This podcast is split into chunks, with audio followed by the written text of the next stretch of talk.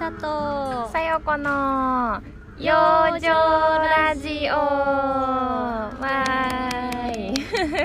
はい。始まありました。たおはようございおます。はようございます。今日は6月はい。の養生ラジオをお届けしたいと思います。あっという間に。はい1ヶ月経ちましたね。ねえ早い。6月が終わろうとしていますが。今日は第2回目。ですね。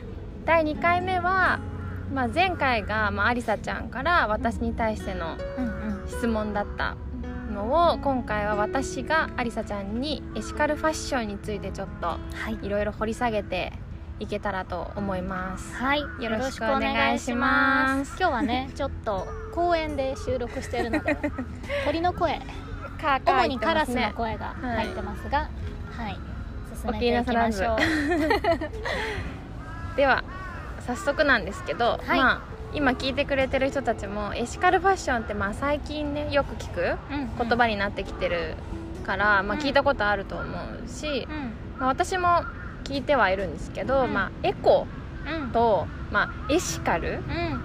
とあとオまあーガニックね。オーガニック。サステナブルね。サスティナブルフェアトレード。なんかみんな良さそうだけど。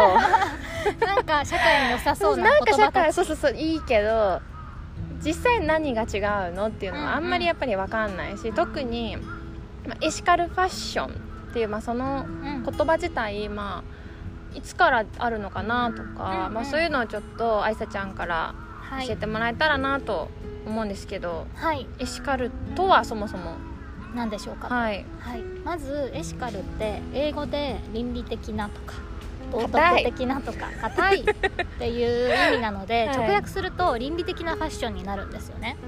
なんか難しそうですね、ね。はい、でさっきエコとかオーガニックとかフェアトレードとかっていう言葉が出たんですけど例えばエコだったら環境にいいことオーガニックだったら、まあ、農薬とか肥料とかを使わない農法うん、フェアトレードだったら対等な賃金を払ってうん。お仕事をお願いすること。だから結構個別の話なんだけど、うんエシカルはうんうん。倫理だからもっと大きいっていうか抽象的でうん。全部の概念の傘になるような言葉。なるほど。じゃあある種全部今言ったフェアトレードサスティナブル、エコも全てエシカルの中に含まれる。含まれます。めちゃめちゃ幅が広い。幅が広いから何て言うんだろう。これがエシカルの定義ですみたいな一個の正しい答えがあるわけじゃなくて、うん。結構人によって解釈が違う。でもそれって考えてみたら当たり前で倫理観とか道徳観も人によって違うじゃないですか。そうですね。国によっても違いそうですうんうん。ね、文化が変われば変わるし、うん。だから一概にこれっていうのは言えないんだけどでもビジネスをする上でついついこう利益優先になっちゃったりとか、うんうんうん構造上例えばいっぱい作りすぎていっぱい捨てちゃうとか、うん。なんかそういう個人の倫理観で考えたらやらないでしょみたいなことがうん。組織的には起きてしまう。なるほど。産業的には起きてしまうからもうちょっと倫理的にできる方法がないか考えましょうよっていうことで提唱され始めたのが今から30年前とか。30年前私たち。生まれる前ぐらいからかな、ね。まあ、私生まれたかな。生まれ誕生 誕生した頃誕生した頃に。かもう少しその前ぐらいに最初イギリスが発祥って言われてて、うん。まあ、消費者が強い文化っていうか、消費者が企業に対してあのちゃんと見張っててリクエストをするようなカルチャーがある国で、うんうんうん。あの企業に対してあなたたちのものづくり大丈夫ですか？みたいな。環境のこととか人権のこととか配慮してものづくりしてますかっていうのを問いかける動きとして始まってます。でまあ日本で言われるようになったのはここ。うーん10年以内かなあでも10年前にはもう言葉自体は日本には来てたんだね。ちょびっと。でも本当に一部の人しか言ってなくって。でここ5年ぐらいちょっとずつ盛り上がってきてうんここ12年は雑誌とかでも見かけるようになったのかなと思うまあ、今のがなんかちょっと大きい抽象的な話で、うん。でも具体的にはその中にさっき言ったように例えばフェアトレードの考え方があって、お洋服って基本的に人が縫わないと作れない。まあ確かに。なんかイメージはボタンを押したら服出てきそうじゃないですか 洋服自販機みたいな。そうそうなんかもうこんだけいろんなものが自動化されてるから服も自動で作れそうだけど、まあ、一部そういう機会もあるんですけど基本的にはミシンは人が手で縫わないといけないからものすごいたくさんの人が関わってる産業なんですよね。でその人たちが、まあ、搾取されてたりとか最低賃金以下しかお給料もらってないことがあるから、うん。そういうのをやめてきちんとお給料をお支払いしましょうって、まあ、当たり前だけど そういう考え方とかあとは服作るのってすんごいエネルギーが必要で。エネルギーとは？体力的な？ば、確かに。エネルギーっていうとそれっぽい、まあ、体力もいると思うしあと水とかはいはいはい。CO2 とか、その例えばコットンの服って絶対みんな持ってると思うんですけど。そうね。まあ今流行りですからね、うんうん。オーガニックコットンみたいなね。とかでもコットンって植物だからまあうん農業ですよね、確かに。で農園でかなりの量の水を使うって言われてうてん。そうなんだ。そうそう。大体こう T シャツ1枚分のコットンを育てるのに2700リットルぐらいって言われてて。へえちょっと想像ぐらいだよって感じだけどが。飲み水にすると大体3年分ぐらいみたいな1人の人の飲み水3の年分。3年分ぐらい。で日本とかって結構水豊富だしその水が枯渇するってことの意味があんまりピンとこないかもしれないけど、うんそうだね。水買わなくて済んでるしね。うん、でもコットン育ててる地域って乾燥してる地域が多いからなんかそういう地域では農業のために水を引きすぎたことによって暮らしに支障が出るとか、まあ、そういうこともあるからうん普通に消費者としてお店に並んでる服を見てたらあんまりそこまで想像できないじゃないですか。うん。で知らず知らずのうちに、まあ、安くて可愛い服がたくさんあるのは嬉しいことだから、うん。それをいっぱい買ってたら確かに。その問題に加担するっていうと嫌な言い方だけどうん。加担してる可能性があるか確らその生産背景に目を向けるためのきっかけとしてエシカルファッションっていう言葉があるのかなって私はうん。思ってます。なんかそうだね。なんか洋服着ててう、ん。まあねさっきハッとしたけど、コットンとか、まあ、朝もだけど、うんうん確かに農作物じゃんみたいそうなそうそう食べ物だとねイメージしやすいけど。けど洋服も確かに土からこうちゃんと実ってうん。出来上がってるっていうところは普通に買い物したらうん。見えないというか。そうそうそう。でなんかそこを知らないと問題が起きてる可能性がありますよっていうネガティブな側面もあるし、うん。一方であの食べ物も生産背景とか知ったらより楽しく食べられたりするじゃないですか、そうだね。なんか作り手のことを知ると、うんうんうん。その人から買うことの楽しみとか喜びとか、よりなんか味わえたりするからそうだね。美味しさが増す感じだねそういう感じがあるなと思ってて、うん生産背景を知るとより大事にできるとか、うん着るたびに嬉しい気持ちになれるとか作ってくれた人に感謝が伝えられるとか、うん。なんかその社会とか環境のためにいいことしましょうっていうのももちろんだけど自分自身の豊かさに返ってくるなと思ってて、うんうん。でも服確かに。ってそんな味わい方ができるって発想がないんかうんね持ちづらいうん。からその辺の発信をしたいなと思ってエシカルファッションっていう言葉を使って情報発信してる感じですかね。面白い。なんか私が大学生の時とかはもう「フォーエバー21」とか、ね。なんだっけ「H&M」とか、なんかもう一回着て終わりみたいな、ぐらいでいい価格だもんね。うん。ものがすごい多かったけど、うん。最近ちょっと見ないもんね。うんうん、ちょっと落ち着いてきたかも、うん。そうなんかそういういわゆるファストファッションブランドが日本に入ってきたのが2009年ぐらい今から10年前ぐらいで,、でちょうど私その頃渋谷のマルキューでショップ店員のアルバイトをしてたんですけど カリスマ店員ですね、はいアリサ。ショップ店員アリサしてたんですけどそれで服を売って2008年から働き始めて高校1年生の時。高一で働いてたんだ。そうだから平日は高校行って、うん。土日はマルキューで働いてみたいへななんでマルキュー選んだの？えちょっと憧れる。そうそうそうめっちゃ面白いんだけど当時私はすごくギャルだったので、本当はねヒサロでバイトしたかったんだけどウケるタダでやってるからでもヒサロって18歳からしか働けなくて、はいはい。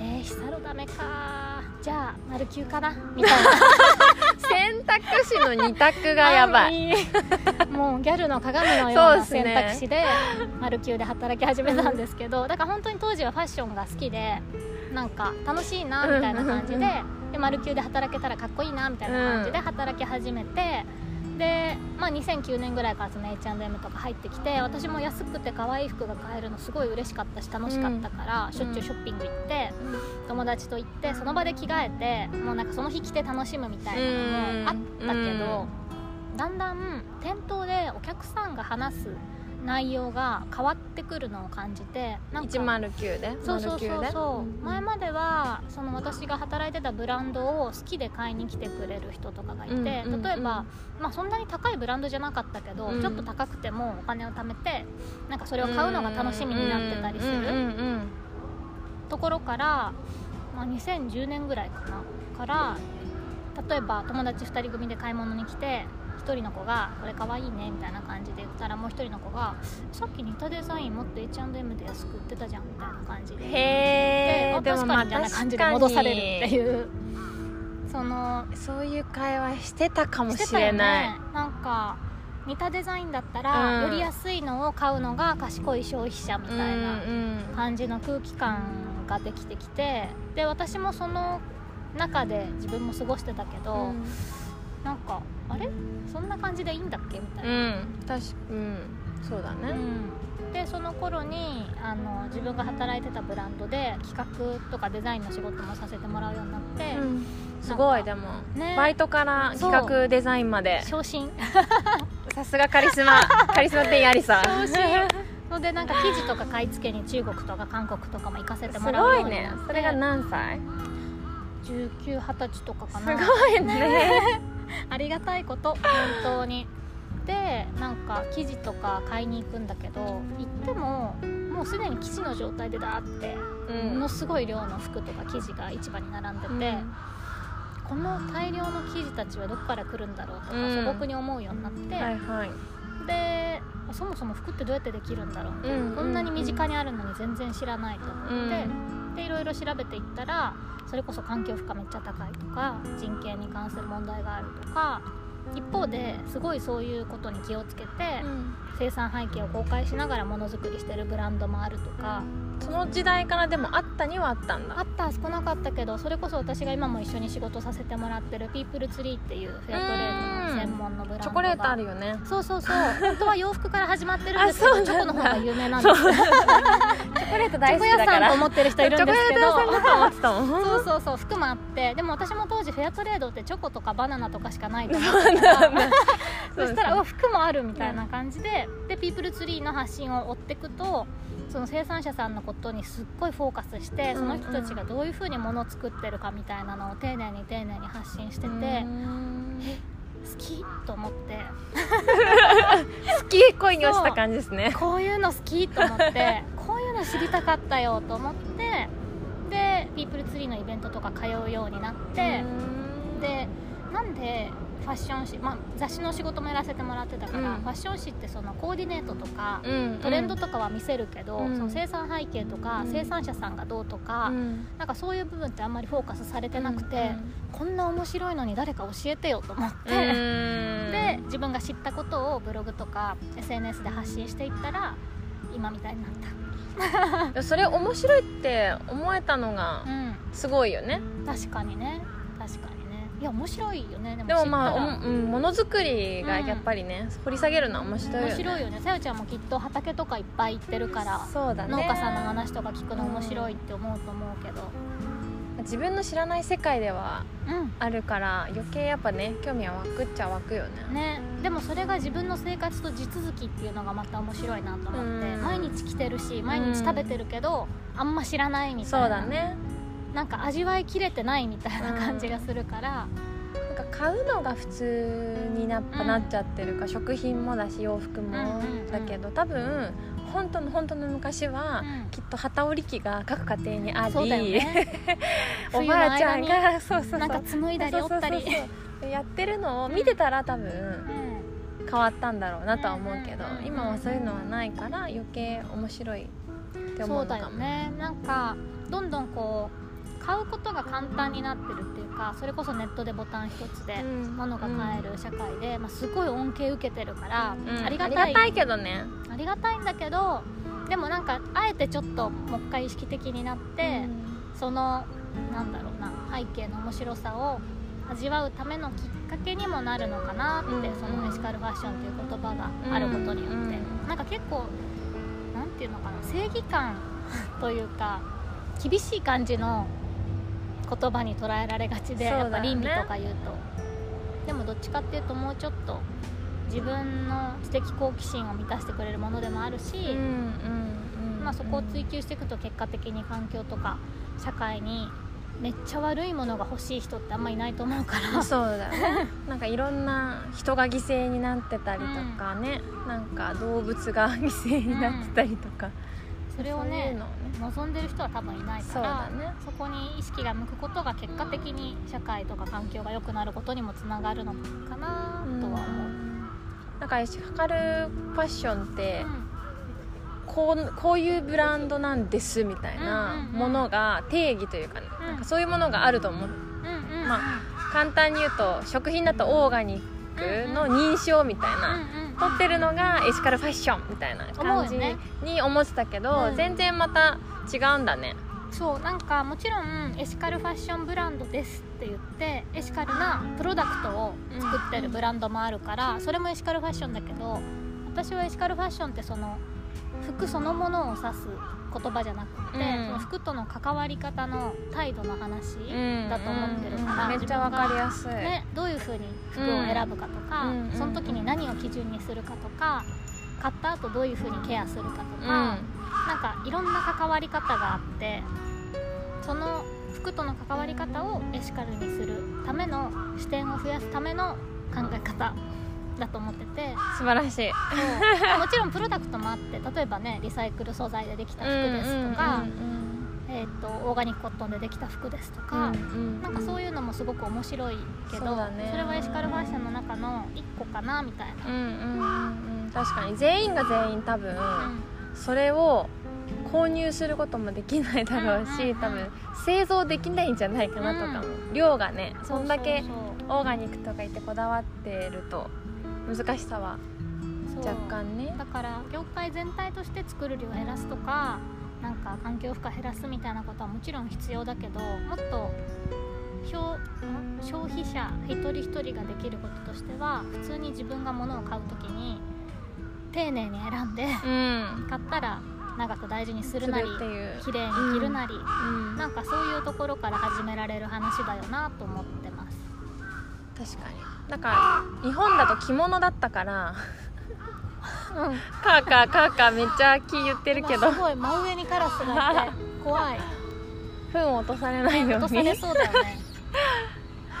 なんかまうん。あ日本だとさ着物だったから、う着物ってなんか嫁入り道具じゃないけどおばあちゃんが着たものをうん。お母さんが着てお母さんが着たものを私も着てみたいなもう世代渡ってこうどんどんどんどんこうなんつうのかな？つながれていくうんうん。感じ？で私もおばあちゃんが着てた着物を今私のとこに着てんの。ああ素敵。そうそれを着たりとかもしたんだけど洋服ってそうならないイメージ。確かにね。だからなんかこうありさちゃん的にうん。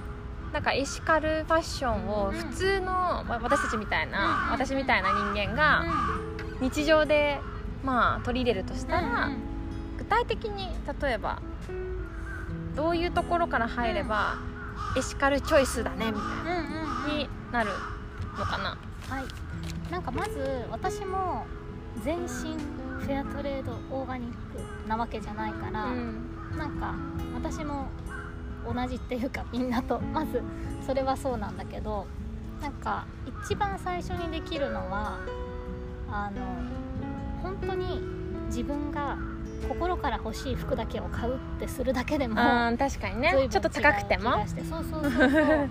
なんか例えば、うん、500円の T シャツがあってあなんか安いし使えそうだなみたいな感じで買っちゃうことって私も経験があるけど、うんそういう風に買ったものってあまあ安かったから捨ててもいいかみたいになっちまあゃったりねとか,、確かなんか扱いが存在になるから、にうんうん、うん、本当に素敵だなと思うものを愛するっていうことはまず誰でもできる。確かに。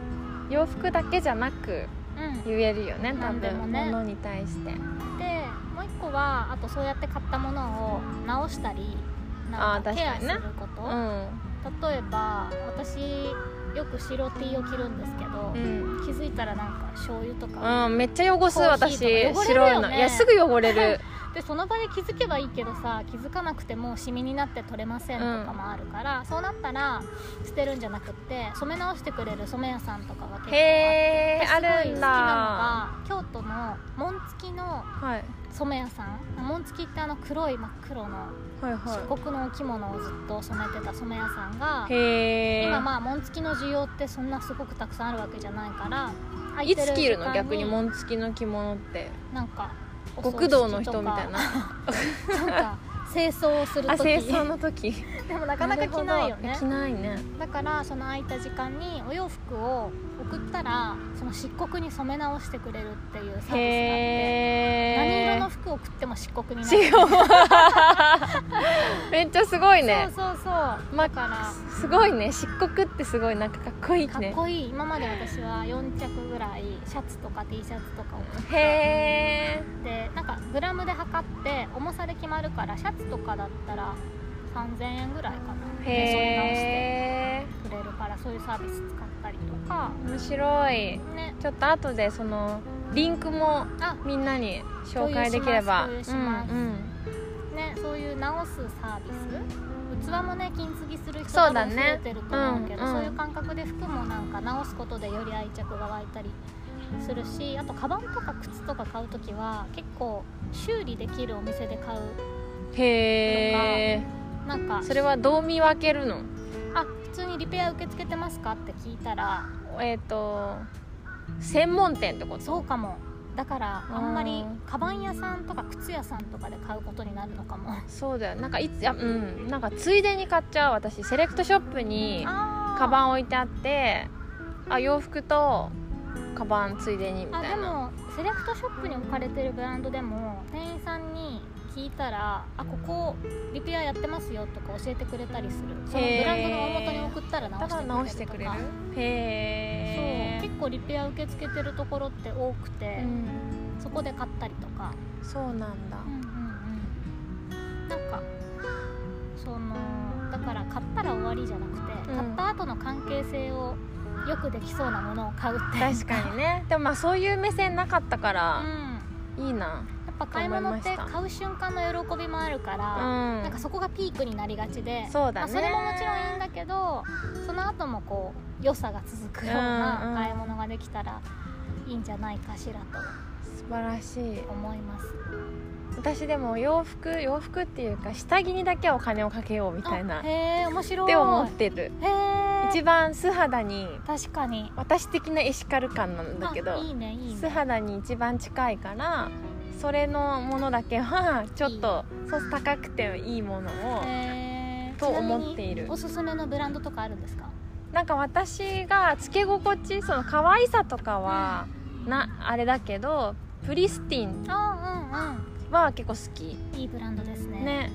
プリスティンは。オーガニックコットン。オーガニックコットンだけどめちゃめちゃなんかダサすぎないというか、んんうんうんでちゃんと漏れるものもあるかあら本当、ん。私も何個か持ってるけど 漏れてないな。チョイスが。チョイス。い。やプリスティンはいいです。ね気持ちいいよねまずそもそも、やっぱ下着は特に河川が多くて。河川もまあ好き嫌いあるけど夏とか特にねチクチクしたりするうんから、うんそうだね。あとワイヤーが最近ダメになったの痛くて。なんかわノンワイヤーで可愛いやつでエシカル的な要素のある肌にいいものみたいな。のは洋服よりかはお金をかけようみたいな。うんへえ面白い。いいねね倫理観。わかんないけどそれを倫理といういやでものかそうじゃない？なんか倫理っていうとさ厳しそうな感じがするけど、結局一人一人が自分が大事にしたいこと何かしらって考えてそれを大事にするっていうことが必要だと思うんで、下着を大事にするというのはようちゃんの倫理観。倫理観。そうですね。いいですね。はい。いいですね。うん。あっそんな感じであっという間に25分。ですね。どうでしたか？なんか。いやめちゃめちゃ勉強になりました。よかった。なんかそうねもやっとしたので。うんうんうん。ねわかりにくいそう。エシカルって言葉はすごく飛び交ってるけど、うん。具体的なことをやっぱ知ってる人も少ないし、うんうんうん。なんかそう。なんか具体的に例えばじゃあどの繊維が本当に環境負荷が低いかとか、なんかあそれこそ認証マークとかもいろいろあるからへえ服に関しても。あそうなんだ。そうそうそう。でそういうのももちろん知りたかったら知れるしあそれを勉強できるオンライン講座も始めたんですけどすごい。宣伝みたいになっちゃった。そうがなんだけどだからそういう学ぶことはたくさんあるけどまず入り口としては自分が大事にしたいことは何かしらって考えてそうだね。それを大事にするっていうところからで今日の私のありさ語録ははい。服は農産物からできている。服は農産物。食べ物と一緒だね。ねっていう。そしたらもうちょっと目線がすまあね私からしたらすごい変わるし、うんうんうん。もっとなんか多分今聞いてくれてる人の中でも、服をすごい好きで多分もっともっと極めたい人もいると思うからそうなった時は講座の方をあはいミニステップスという。新しく作ったんだよね？社団法人？社団法人でオンライン講座を。もうスタートしてるんですか、うん6月1日からスタートして今1ヶ月ぐらい。すごい。どんな感じでやってるんですか？えっと講座はもう収録済みの動画を自分の好きなタイミングで見て学べるっていう仕組みになってて。すごい。なんか買ってもらうと PDF の冊子みたいなのがあのダウンロードできるんでうん。その中から、えっと、全5回、えっとエシカルファッションの概要素材製造工程認証あと買った後のケアと廃棄って全5回に分かれててその動画を見ながら好きなタイミングで学んでもらえる。で視聴期間が決まってて第1回の期間が7月末までだから、まあ、今買ったら1ヶ月ぐらいあるし7月半ばに買ったら2週間ぐらい。その間あ何回でも見れるみたいな感じででまた8月から2ヶ月間期を区切ってやるんで買うタイミングによってその見れる期間が変わるんですけどまあでもそのイベントとか学校と違って好きなタイミングで見れうんるん。で、もしいいねそのうん。うん今のみんなの忙しさも人それぞれだし、そうそうそう。コロナが来てから多分だいぶ状況変わってると思うからそう。いうものの方が取り入れやすいよね。だから結構たくさんの方が受講してくれてて嬉しいです。質問とかあったら答えてもらえるんですか？そうそれがけるの？すごいありがとう。回し物のように順番に質問してくれて。普通に気になっちゃった私が。そうそうなんです。その講座がなんかこうエシカルファッションについての答えを学ぶ講座じゃなくて考えるための素材を提供する講座ですって言ってて、うん。本当に考える要素がたくさんあるから、うん。それをバーッと講座で学べてもしそこからもっとディスカッションしたいってなったら、えっと、クローズドのコミュニティを8月1日から始めるんですすけどその講座を受けた人だけが入れてでへ月ー2回オンラインでなんかテーマを決めてディスカッションするイベントがあってそこでみんなで話したりまあ普段はあの Facebook グループで多分やるんですけど、へー。そこでなんかやり取りしたりっていうのをできる場所も。すごいね。専門の人たちがめちゃめちゃ生まれそうですね。といいな。